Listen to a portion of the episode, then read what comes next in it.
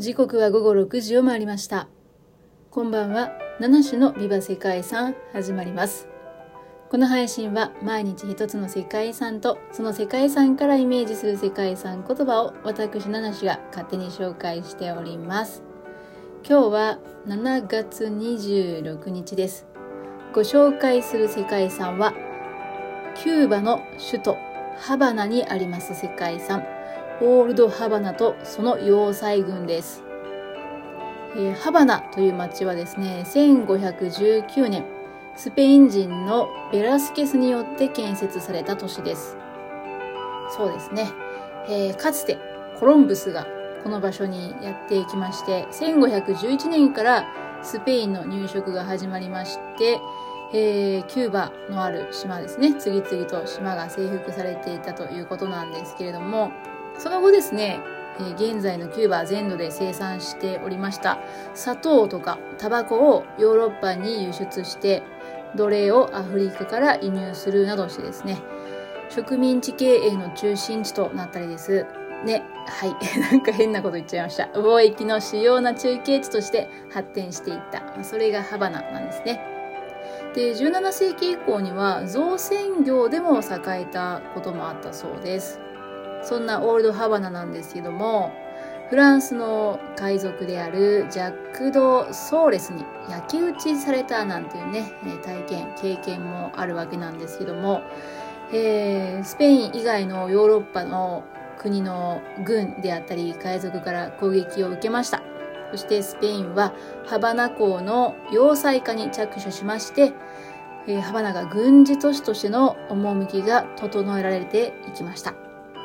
えー、世界遺産オールドハバナとその要塞群にはカリブ海の真珠と呼ばれるですねキューバの首都ハバナにある旧市街。それと4つの要塞群フエルサ要塞モロ要塞プンタ要塞そしてカバーニャ要塞これらが登録されております。旧市街ですね。細い道が縦横に走ります。オールドハバナにはですね、約3000の建物が存在するんですけれども、これらの中にバロック様式にスペインのムデハル様式を融合させたスペインバロック様式の建築物を多く見ることができます。1776年に完成した大聖堂をはじめ、18世紀の建築物が多く残されています。オールドハバナの中心にあるビエハ広場は古い広場という意味の16世紀後半に作られたハバナ創世紀の広場なんですけれども、はい、ちょっとこの辺りの歴史ですね。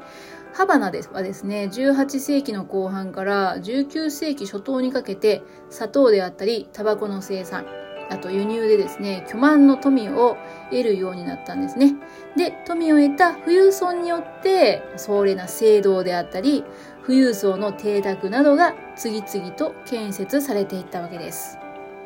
ハバナ市街にある多くの広場の周辺には優美な建築物が建設されていきました。そして、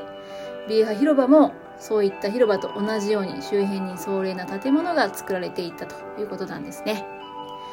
そんなビーハ広場、現在、見どころが多い場所となってるんですけども、実は世界遺産の登録までは老朽化が進んでいたそうなんですね。で、世界遺産登録をきっかけに、本格的な、本格的な修復作業が行われるようになって、ハバナの歴史上重要な建造物が修復され、そしてかつての美しい姿を取り戻したそうです。はい。ということで本日の世界遺産言葉は、取り戻すとさせていただきました。キューバはですね、本当に複雑な歴史がありまして、えスペインの、スペイン人の入植からね、そのうち1900年代ですか、アメリカの、ま政治的、経済的な支配を受けていくわけなんですけれども、まそういった歴史なんかをね、よく知って、え、このハバナという街を訪れるとですね、えー、本当にその歴史を感じることができるのではないかなっていうふうに思ったりします。ちょっと今日は詳しくお話できませんでしたが、そんなキューバの首都ハバナにある世界遺産をご紹介しました。